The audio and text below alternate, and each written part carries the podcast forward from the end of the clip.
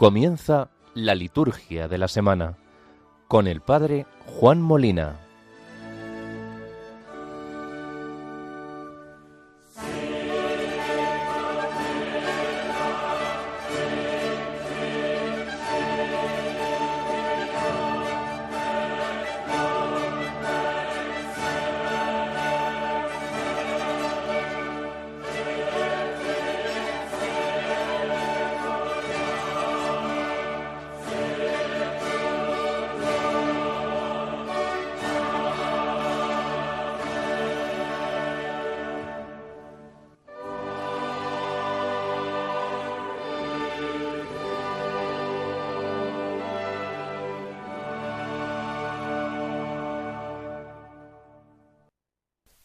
Buenas noches familia, qué alegría poder volver a conectarnos, a, compartir este ratito juntos, donde la liturgia es la gran honrada y donde la liturgia es la que lleva un poco la batuta de este programa de la liturgia de la semana. Quien les habla, el padre Juan Molina, con mucha alegría, como digo, de volvernos a encontrar en este inicio del mes de marzo. Un mes de marzo donde todo, todo el mes nos va a encaminar hacia la última semana del mes, donde celebraremos esa, ese trido pascual hermoso, que es el epicentro del año litúrgico, a partir del cual tiene sentido y cobra sentido el resto del año.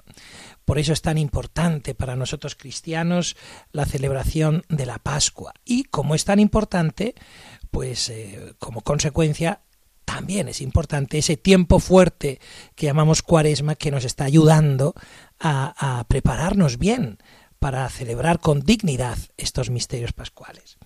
Bueno familia, pues iniciamos, como digo, este programa donde hoy vamos a hablar de la tercera semana de cuaresma con este domingo del día 3 de mañana y veremos un poquito esta semana qué celebraciones hay litúrgicas, hay varias conmemoraciones, alguna de ellas de personajes ilustres, eh, como Santa Perpetua y Santa Felicidad, o San Juan de Dios, tan conocido por todo el mundo, ¿no? Así que nada, ya sabéis que el formato de nuestros programas de la liturgia de la semana suele tener siempre estos tres momentos. Un primer momento en el que vamos a compartir en torno a la palabra. Un segundo momento en el que vamos a revisar la liturgia lo que nos depara en esta semana, en este caso de la tercera semana de Cuaresma. Para finalizar, como ya sabéis, con la lectura y el comentario de la instrucción general del misal romano, eh, que bueno, lo vamos leyendo poquito a poquito en los distintos programas, entre los distintos compañeros que, como sabéis, llevamos adelante esta liturgia de la semana. Bueno, pues dicho todo esto, si os parece, nos ponemos ya en situación, vamos a pedirle al Señor que acompañe estos minutos para que sean un tiempo de gracia, un tiempo que nos haga bien y que nos ayude a prepararnos para celebrar con gozo y alegría este inicio de la tercera semana de Cuaresma. ¿De acuerdo? Pues venga, vamos a ello.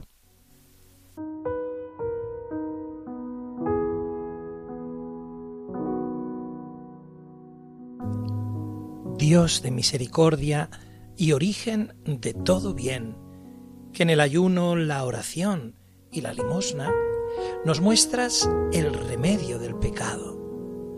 Mira con agrado el reconocimiento de nuestra pequeñez, para que seamos aliviados por tu misericordia, quienes nos humillamos interiormente. Por nuestro Señor Jesucristo tu Hijo, que vive y reina contigo en la unidad del Espíritu Santo y es Dios por los siglos de los siglos.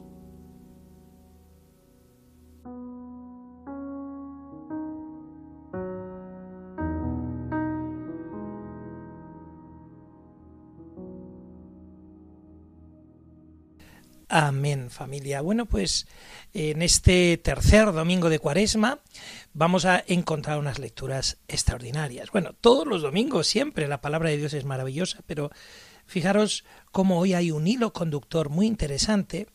Eh, en la primera lectura extraída de Éxodo 20, con la respuesta que daremos en el Salmo 18, ¿no? Señor, tú tienes palabras de vida eterna, diremos. Luego escucharemos la primera carta de Corintios, eh, el capítulo 1, eh, dos, tres cuatro versiculitos, vamos a escuchar, o tres, más o menos. Y luego llegaremos al Evangelio, que está extraído del capítulo 2 de San Juan, destruid este templo y en tres días lo levantaré.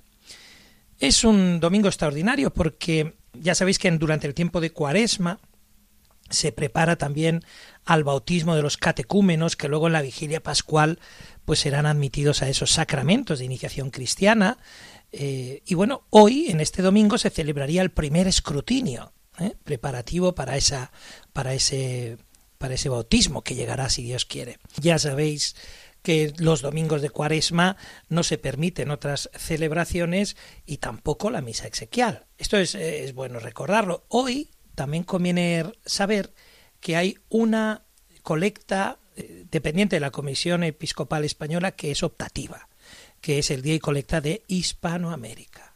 Así que nada, familia, pues nos adentramos ya en esa primera parte del programa que es la liturgia de la palabra de este tercer domingo de Cuaresma.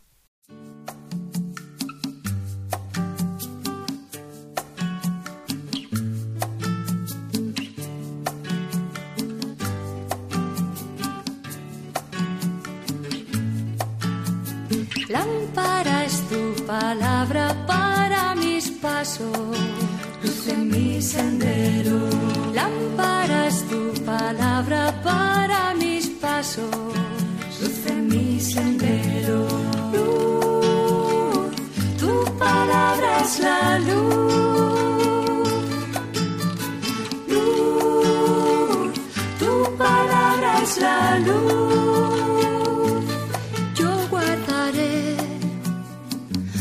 Justos mandamientos.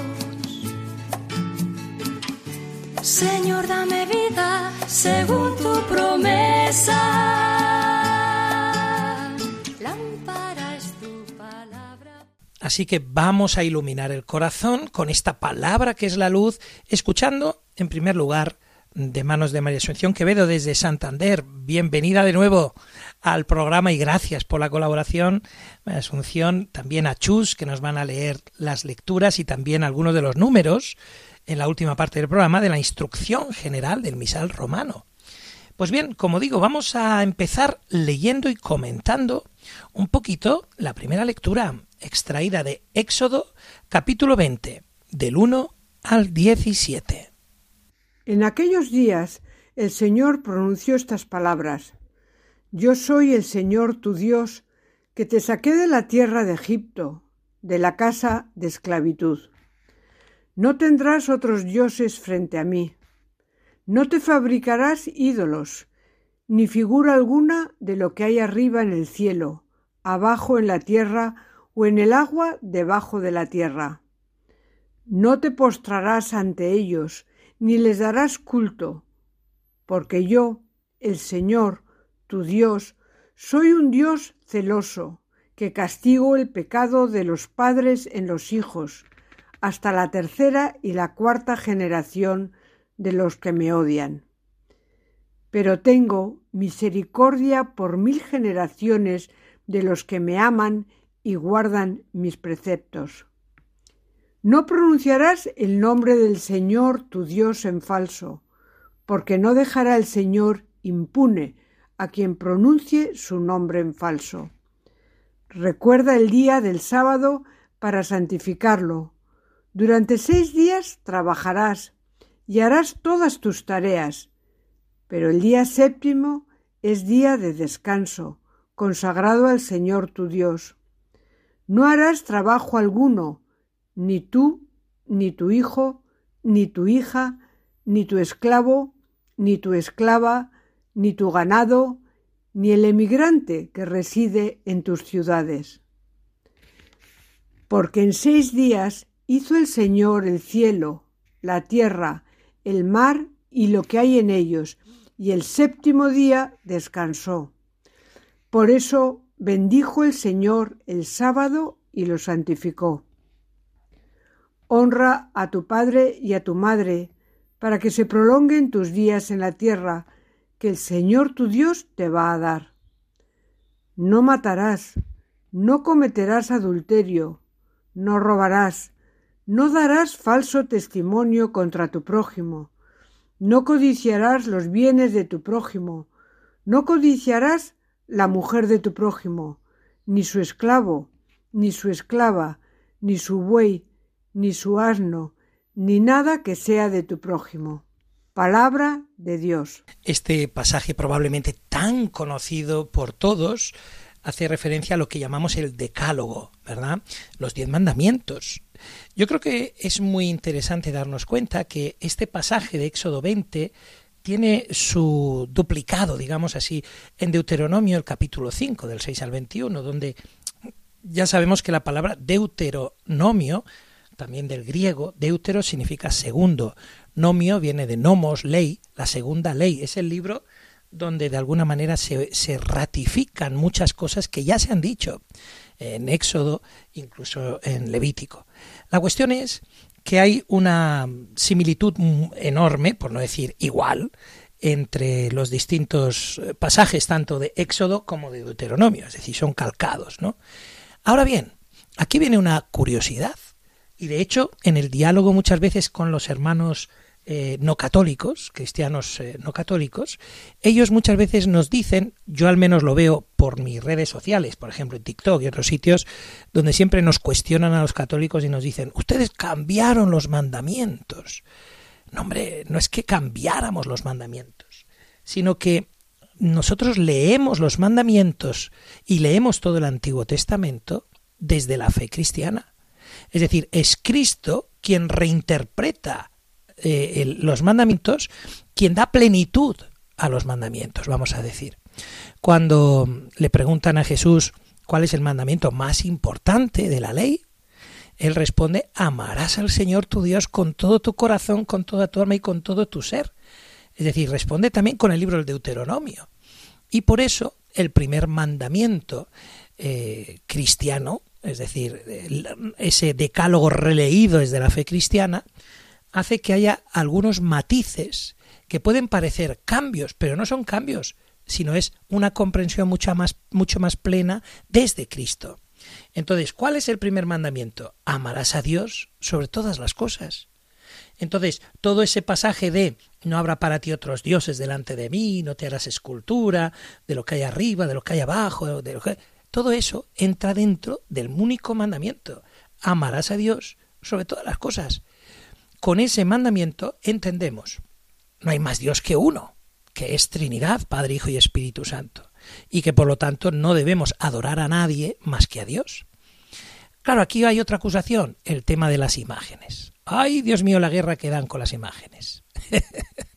es cierto, haciendo una autocrítica por nuestra parte como católicos, que tenemos que formarnos bien para entender bien las cosas y no caer sin darnos cuenta en algo que sabemos que está mal y que además el propio catecismo así lo determina, que es la idolatría. Ahora bien, la idolatría significa todo aquello que me aleje del verdadero Dios y por lo tanto me haga rendir culto y servir a algo que es un Dios falso.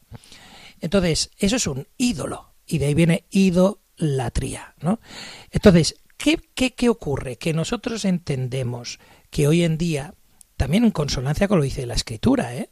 porque Pablo continuamente habla de la idolatría y no se refiere a las imágenes, se refiere a actitudes, actitudes que nos alejan y nos separan de Dios y de vivir conforme al verdadero culto a Dios, ¿verdad? Que es desde el amor, que es desde el servicio, etcétera, etcétera. Bueno, a lo que vamos. ¿Qué ocurre en Éxodo 20?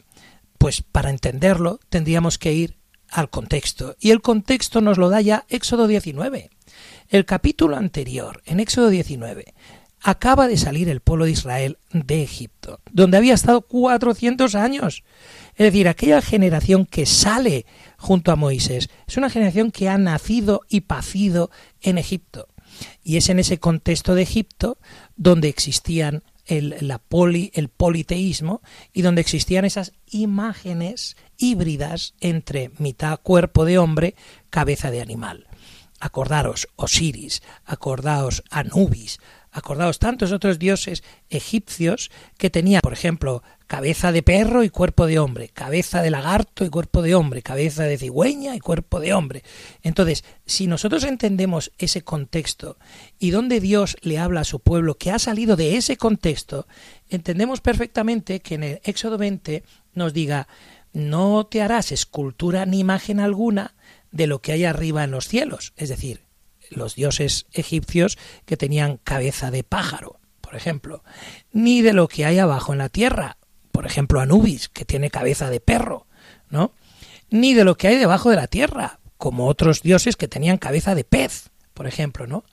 No te postrarás ante ellos, no les darás culto, porque solo hay un Dios, tu Dios, y que es celoso. Por lo tanto, la invitación es a creer en el monoteísmo, es a reforzar el concepto de un único Dios a un pueblo que viene de un contexto politeísta. Ese es el contexto de Éxodo 20 que se repite en Deuteronomio 5 y que va a ser una constante en todo el Antiguo Testamento donde continuamente el pueblo de Israel va a sufrir unas tentaciones de adorar y reconocer como dioses a dioses extranjeros, a dioses paganos. Sin ir más lejos, acordaos lo que ocurrirá en el mismo libro de Éxodo unos pocos capítulos después de este de Éxodo 20, cuando Moisés tarda en bajar de la montaña y el pueblo de Israel se desespera y le dice a Aarón, haznos un Dios. Moisés ya no baja, Dios nos ha abandonado. Y, el, Aarón, que es de verdad para tirarle las orejas, Aarón, no me digas que tú has acompañado a Moisés desde el principio y sabes todo lo que ha hecho Dios por el pueblo. ¿Cómo haces esto, hijo mío? Bueno, pues coge a Aarón y les dice, dadme todo el oro que tengáis, que os voy a hacer un Dios. Y coge el tío y hace la fundación, la fundición, perdón, de una vaca, de un toro de oro. Y lo que es peor, cuando ya ha acabado su obra, mira a su pueblo y le dice, ahí tienes a tu Dios. Eso es idolatría. ¿eh? Ahí tienes a tu Dios. Y como eso, como digo, una constante de todo el pueblo de Israel que en su trayectoria hacia eh, hacia Israel, hacia la tierra prometida, y luego con las continuas invasiones de los pueblos de alrededor y las batallas, etcétera, pues va a haber siempre esa tentación de adoptar dioses extranjeros. Sin ir más lejos, el mismo Salomón, que fue elegido por Dios y fue bendecido por él por su sabiduría, que la pidió, ¿no? ¿Os acordáis que pidió ser sabio? Cometió este error gravísimo. ¿Por qué? Por medio de las concubinas con las que eh, pues eh, eh, aceptaba también los cultos que venían de sus pueblos extranjeros. ¿no? Por eso también en el Antiguo Testamento hay un una continua llamada a, no casarse con otros pueblos, porque al casarse con gente de otros pueblos, lo que se hacía era eh, asumir también la cultura, la religión de otros pueblos, y por lo tanto se era infiel a este mandamiento ¿eh? de que solo hay un único Dios, ya ve que es tu Dios, tu Dios, ¿eh? Israel, tu Dios. Entonces, la Iglesia Católica, que no somos el pueblo judío, lo que hacemos es releer el Antiguo Testamento desde la fe cristiana. Por eso releemos Éxodo 20 y Deuteronomio 5, poniendo en palabras de Jesús la interpretación de esos pasajes. Y es ahí donde entendemos que todo el, primer mandamiento, en torno a que no haya otros dioses, ni te hagas imágenes de ellos, etcétera, se resume en amarás a tu Dios, a Dios sobre todas las cosas. ¿De acuerdo? El segundo mandamiento es exactamente igual, no tomarás el nombre de Dios en vano y no tomarás el, en falso el nombre del Señor tu Dios. El tercer mandamiento eh, también tiene un matiz dice, tanto en Éxodo 20 como en Deuteronomio 5, recuerda el día del sábado para santificarlo. Nosotros los católicos no tenemos ese compromiso con el Shabbat, porque para los cristianos el día del Señor se convierte en el domingo, el día en el que Cristo ha resucitado y se han hecho la nueva creación. Así como el Shabbat hacía referencia a la antigua creación, y entonces era el día en el que Dios descansó de su obra, Ahora, nosotros cristianos católicos conmemoramos la nueva creación en Jesucristo, el domingo, el día de la resurrección. Por eso hay una reinterpretación de ese tercer mandamiento de recordar el día del Shabbat, del Shabbat y nosotros decimos santificarás las fiestas. Y sobre todo en ese mandamiento está el cumplimiento del domingo. Algo muchas veces tan olvidado por tantos ¿eh? que se han alejado del domingo. Y somos el pueblo del domingo. No lo hemos de olvidar. Bueno, seguiríamos así hasta el quinto mandamiento, que es exactamente igual. Honrarás a tu padre, perdón, el quinto, el cuarto. Honrarás a tu padre y a tu madre para que se prolonguen tus días sobre la tierra eh, que el Señor tu Dios te va a dar, decía Éxodo, ¿no? Bueno, nosotros nos quedamos con la versión del Deuteronomio, honra a tu padre y a tu madre. Perfecto. El quinto mandamiento, exactamente igual, no matarás. Sexto mandamiento, exactamente igual, no. Un matiz muy importante. Y para entender este matiz hemos de comprender el, el mandamiento sexto con el noveno y el décimo unidos. Hay una reinterpretación de la parte final del, del, decálogo de Éxodo 20 y de Deuteronomio 5 y, y, dicho de otra manera, pero tiene una lógica, tiene una lógica aplastante desde la fe cristiana. Mirad, en Éxodo 20 hemos escuchado no cometerás adulterio. Ese vendría a ser el sexto mandamiento. Nosotros decimos en el sexto mandamiento no cometerás actos impuros.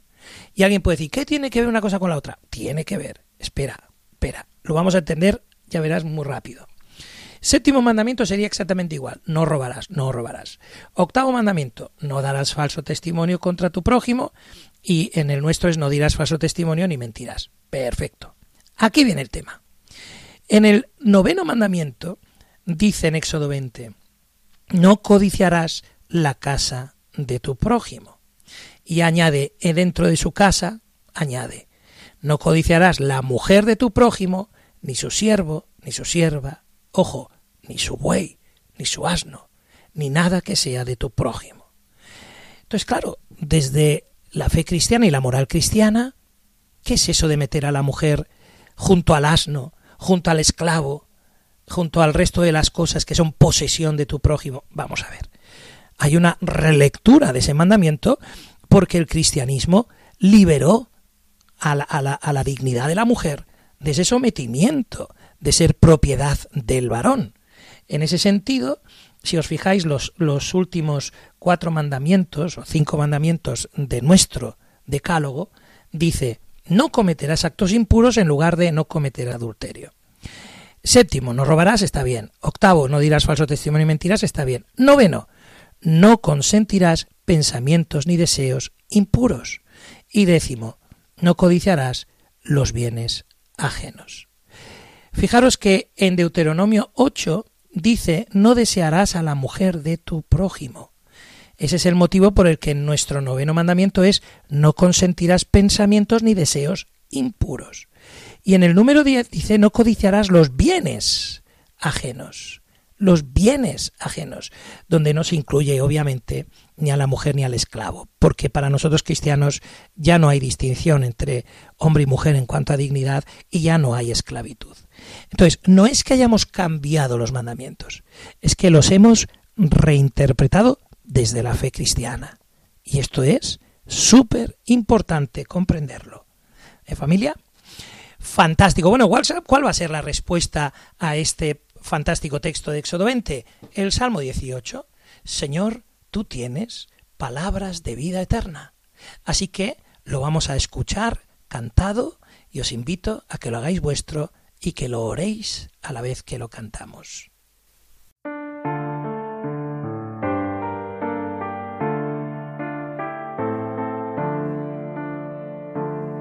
Señor,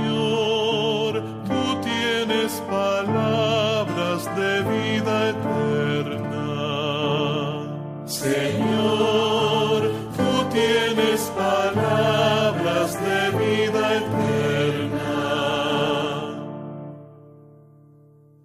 La ley del Señor es perfecta y es descanso del alma. El precepto del Señor es fiel e instruye al ignorante. Señor, tú tienes palabras de vida eterna. Los mandatos del Señor son rectos y alegran el corazón. La norma del Señor es límpida y da luz a los ojos. Señor, tú tienes palabras de vida eterna. La voluntad Señor es pura y eternamente estable. Los mandamientos del Señor son verdaderos y enteramente justos. Señor, tú tienes palabras vida eterna, más preciosos que el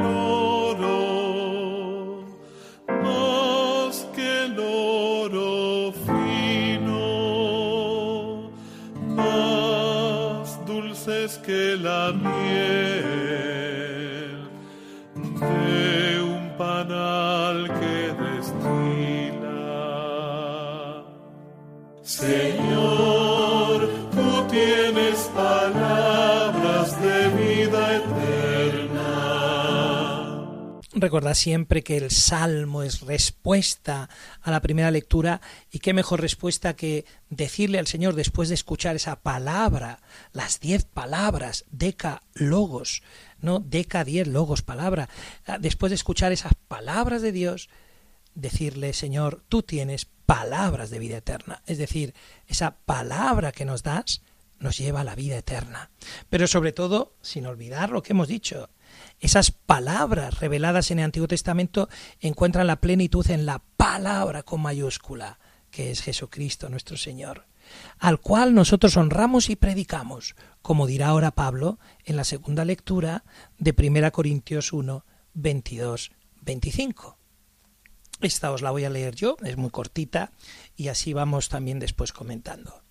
Dice así, los judíos exigen signos, los griegos buscan sabiduría, pero nosotros, es decir, los cristianos, predicamos a Cristo crucificado, que es escándalo para los judíos y necedad para los gentiles. Pero para los llamados, tanto judíos como griegos, un Cristo que es fuerza de Dios y sabiduría de Dios. Pues lo necio de Dios es más sabio que los hombres, y lo débil de Dios es más fuerte que los hombres.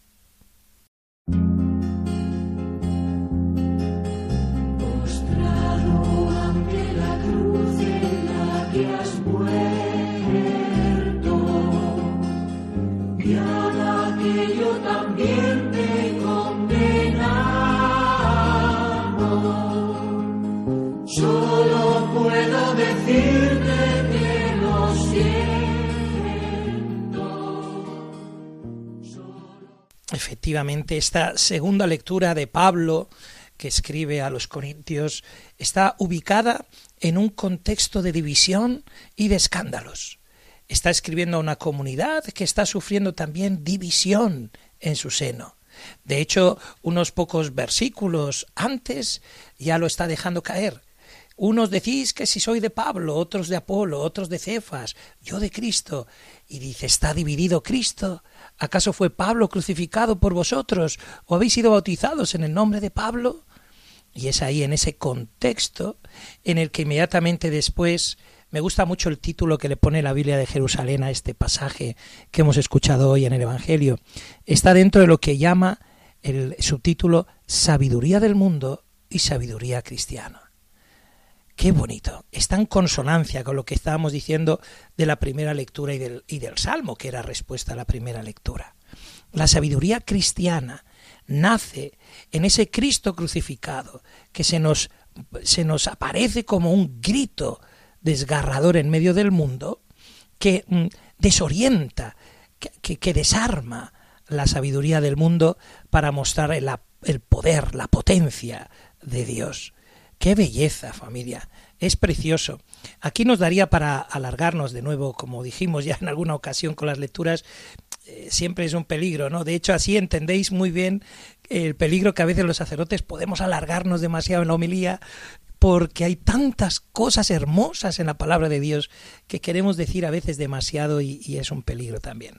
Más vale decir eh, bonum set brevis, ¿no? Lo bueno si breve, dos veces bueno. Bueno, pues con este, estas lecturas, primera, salmo, segunda, se nos va preparando los motores para que lleguemos al cenit de esta liturgia de la palabra que es el Evangelio. Vamos a escuchar el Evangelio de San Juan, el capítulo 2, desde el versículo 13 al versículo 25. Ya estamos en el ambiente de Jerusalén, en el ambiente del templo, y ya llega un anuncio profético de Jesús. Destruid este templo, que yo lo levantaré en tres días. Con todo el escándalo que montó, estas palabras de Jesús. Tu palabra me da vida, confío en ti, Señor.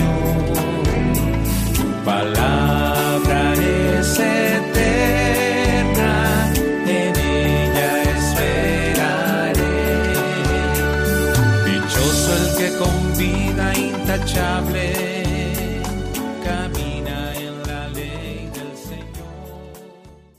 Lectura del Santo Evangelio según San Juan. Se acercaba la Pascua de los judíos y Jesús subió a Jerusalén y encontró en el templo a los vendedores de bueyes, ovejas y palomas y a los cambistas sentados. Y haciendo un azote de cordeles los echó a todos del templo, ovejas y bueyes, y a los cambistas les esparció las monedas y les volcó las mesas, y a los que vendían palomas les dijo Quitad esto de aquí, no convirtáis en un mercado la casa de mi padre.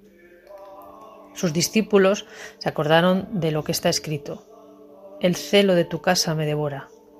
Entonces intervinieron los judíos y le preguntaron ¿Qué signos nos muestras para obrar así? Jesús contestó Destruid este templo y en tres días lo levantaré. Los judíos replicaron Cuarenta y seis años ha costado construir este templo y tú lo vas a levantar en tres días. Pero hablaba del templo de su cuerpo. Y cuando resucitó de entre los muertos, los discípulos se acordaron de que lo había dicho y dieron fe a la escritura y a la palabra que había dicho Jesús. Mientras estaba en Jerusalén por las fiestas de Pascua, muchos creyeron en su nombre, viendo los signos que hacía. Pero Jesús no se confiaba con ellos, porque los conocía todos y no necesitaba el testimonio de nadie sobre un hombre, porque él sabía lo que hay dentro de cada hombre. Estamos apenas iniciando el Evangelio de San Juan y ya ocurre este episodio.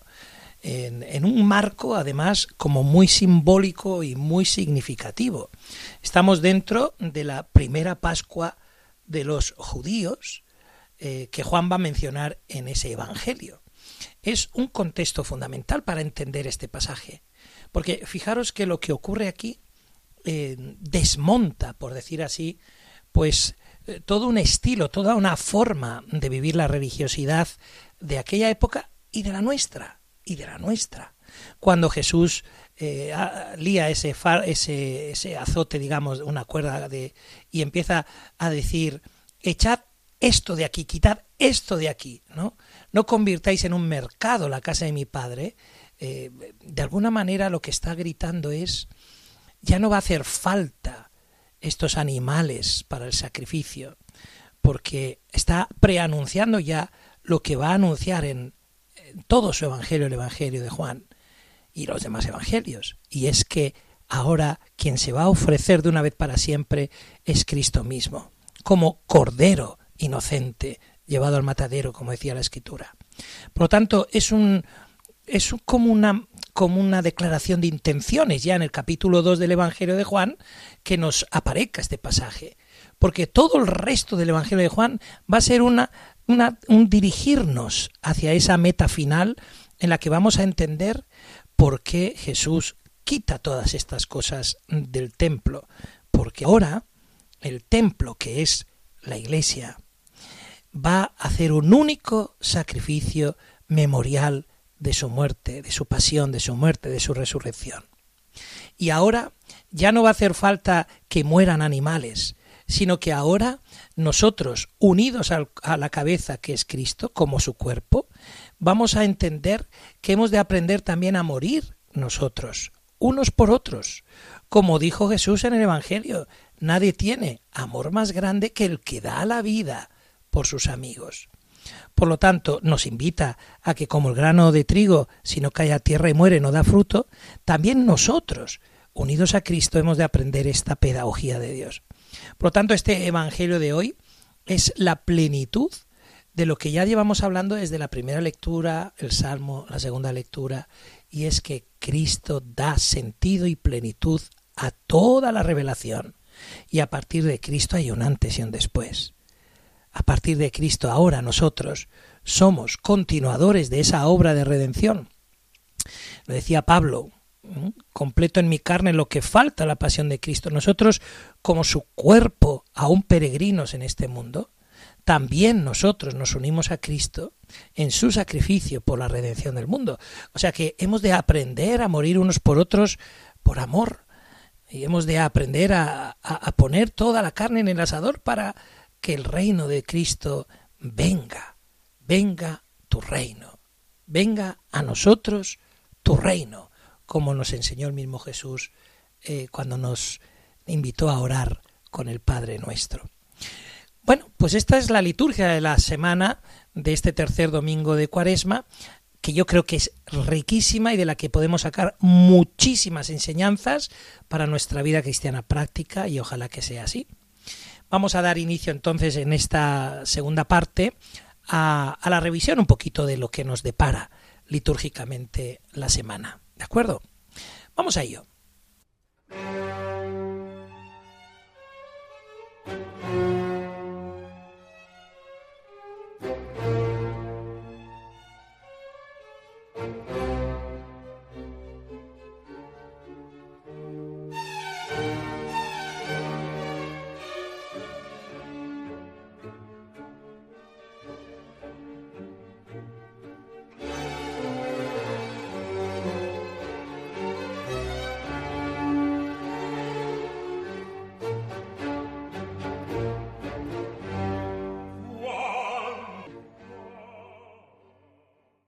Es una semana verdaderamente tranquila, litúrgicamente hablando. De hecho, lunes, martes y miércoles no tenemos nada especialmente relevante, digamos así, eh, en la liturgia. Pero el día 7, el jueves, vamos a poder conmemorar eh, la, la, fiesta de, de Santas Perpetua y Felicidad. Fijaos que siempre, no sé, yo les tengo un cariño especial a ellas dos porque aparecen también en el canon romano es como una referencia a la presencia femenina también que, que, forma una parte indispensable dentro de la Iglesia y que hay tantísimos testimonios a lo largo de los siglos de grandes mujeres valientes, testigos del Evangelio, testigos de Cristo, valientes a la hora de entregar incluso su propio cuerpo al martirio por mantenerse firmes al esposo, que es Cristo, como es el caso de Perpetua y felicidad. Esto sería el jueves día 7, ¿verdad? El viernes 8, por ejemplo, también hay una conmemoración de otro grande, San Juan de Dios. Es decir, un, un, un verdadero testimonio, un ejemplo de lo que significa vivir la fe dando la vida, desgastándola en favor de los demás, como hemos mencionado hace un momentito, ¿no? Es también un día interesante para para reconocer la labor extraordinaria que hacen los hermanos de San Juan de Dios en toda España y en todo el mundo, pero en España pues de, todos es conocido. Yo soy de nacido en Barcelona y siempre eh, el Hospital de San Juan de Dios ha sido un referente de, servicio a, los niños y, a las familias de una manera excelente, excelente. Así que desde aquí, pues permitidme que, lancemos un ole a tantos que forman parte de esta familia de San Juan de Dios en los distintos ámbitos de colaboración y ayuda con los más necesitados, incluso en los hospitales y sobre todo también con los críos, con los niños, ¿verdad? Muy bien, pues esto sería un poquito la semana, porque ya os digo que no tiene eh, especial relevancia litúrgicamente. Estamos dentro de ese caminar, ¿verdad?, hacia la Pascua y así llegaremos al cuarto domingo de Cuaresma, el próximo día 10, que es, si os acordáis, el famoso domingo letare, ¿eh? el domingo del gozo, de la alegría, porque estaremos ya pasado el Ecuador de este camino cuaresmal hacia la Pascua.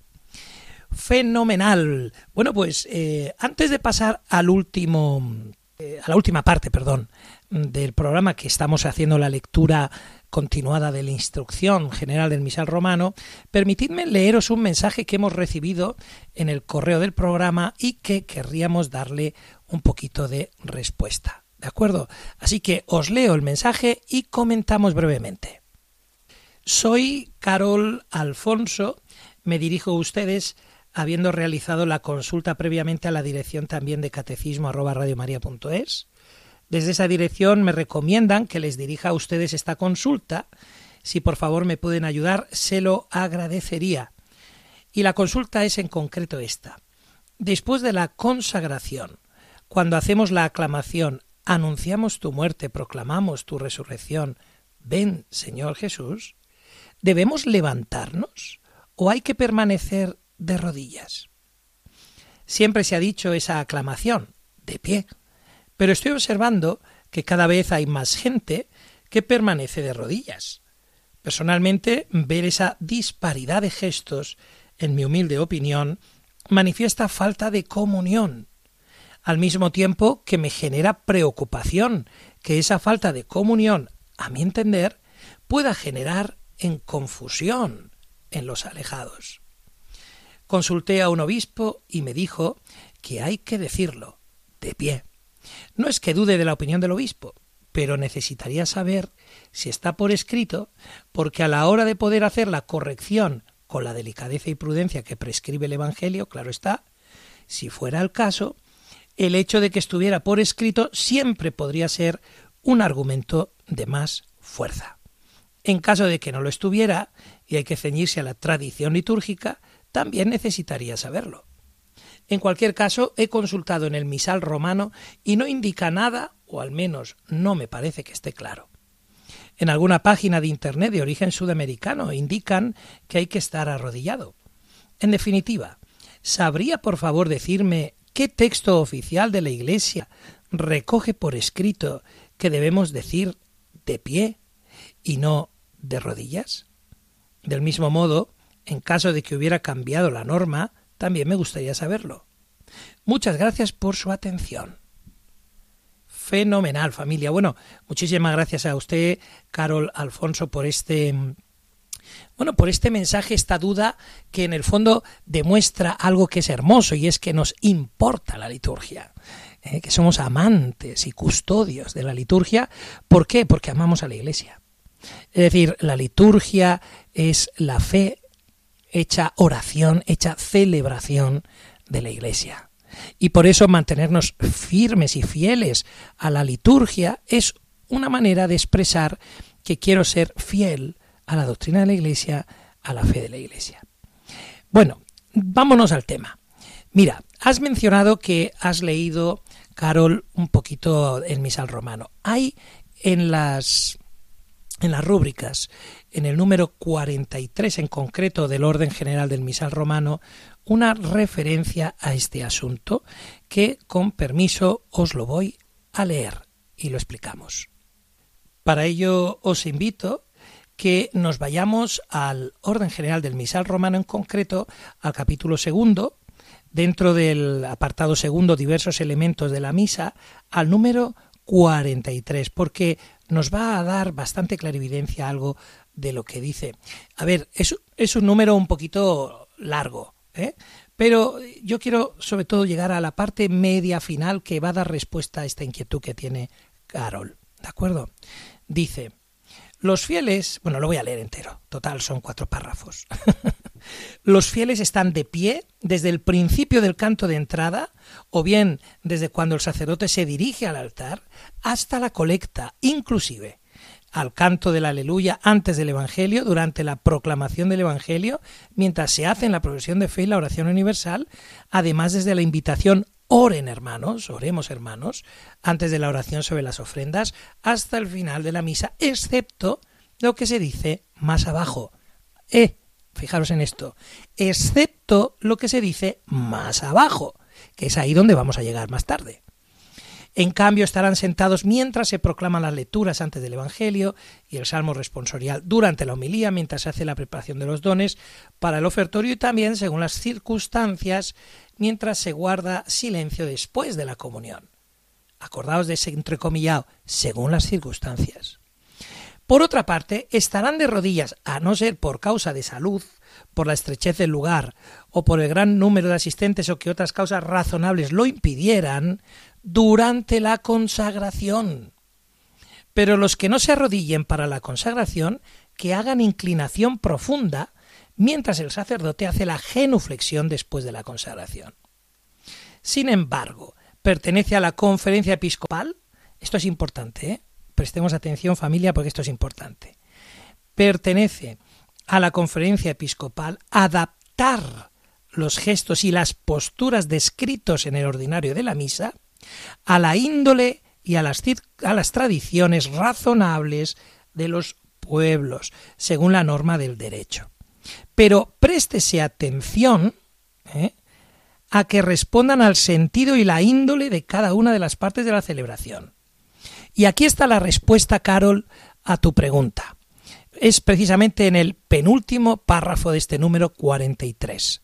Dice así donde existe la costumbre de que el pueblo permanezca de rodillas desde cuando termina la aclamación del santo hasta el final de la plegaria eucarística y antes de la comunión, cuando el sacerdote dice este es el Cordero de Dios, ojo a esto, es laudable que se conserve. Es decir, lo que nos está diciendo este número 43 en el cuarto párrafo, al final, es que puede ser que en algunos lugares exista la tradición, la costumbre de permanecer de rodillas durante toda la plegaria eucarística. Entonces ha dicho que eso es laudable que se conserve en aquellos lugares donde existe esta costumbre. Ahora bien, eh, la parte final, el último párrafo, nos dice, para conseguir esta uniformidad en los gestos y las posturas en una misma celebración, obedezcan los fieles a las moniciones que hagan el diácono o el ministro laico o el sacerdote, de acuerdo con lo que se establece en el misal, que ahí es donde vendría lo de de pie, de rodillas, sentados, inclinamos la cabeza, etc. Esas moniciones que nos invitan a todos a vivir con obediencia también esos gestos corporales que expresan la comunión de los corazones. Por lo tanto, este número 43 nos está diciendo, en los sitios donde es costumbre permanecer de rodillas toda plegaria eucarística, es laudable que se conserve. Pero también recordemos que es importante mantener la uniformidad en los gestos y las posturas.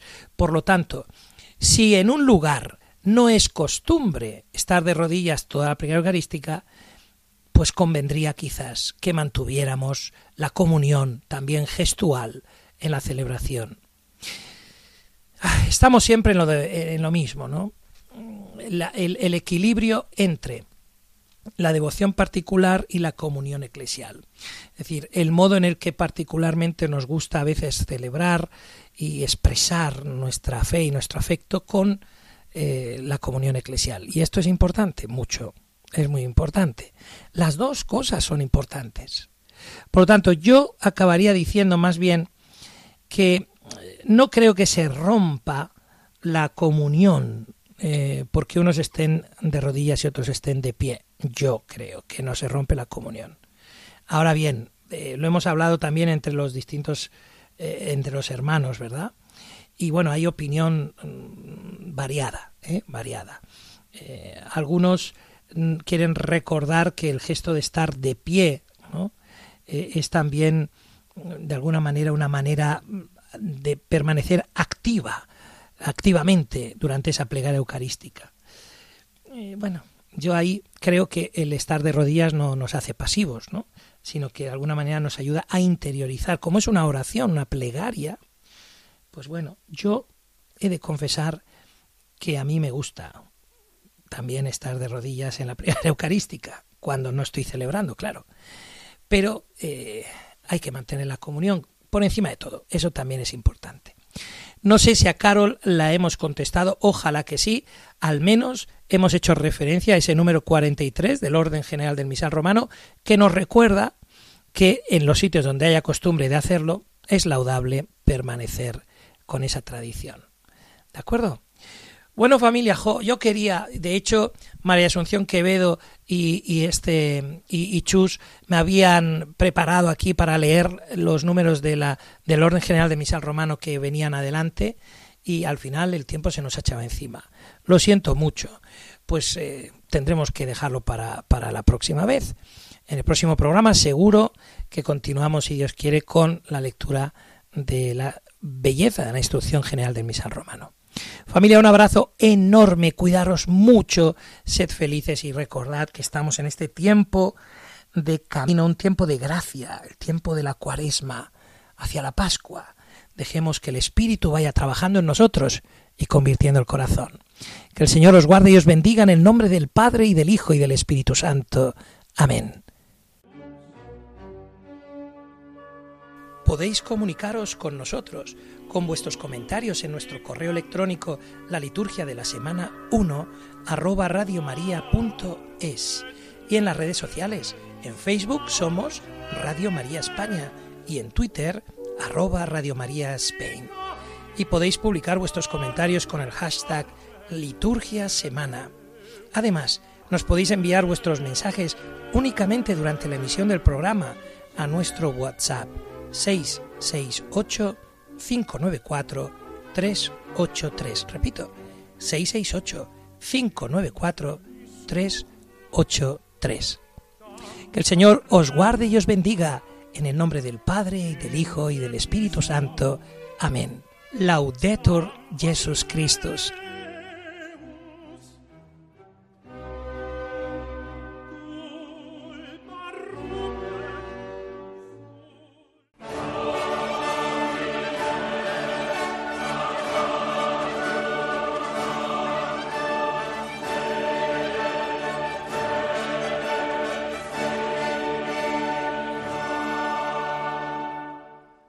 Han escuchado la liturgia de la semana con el Padre Juan Molina.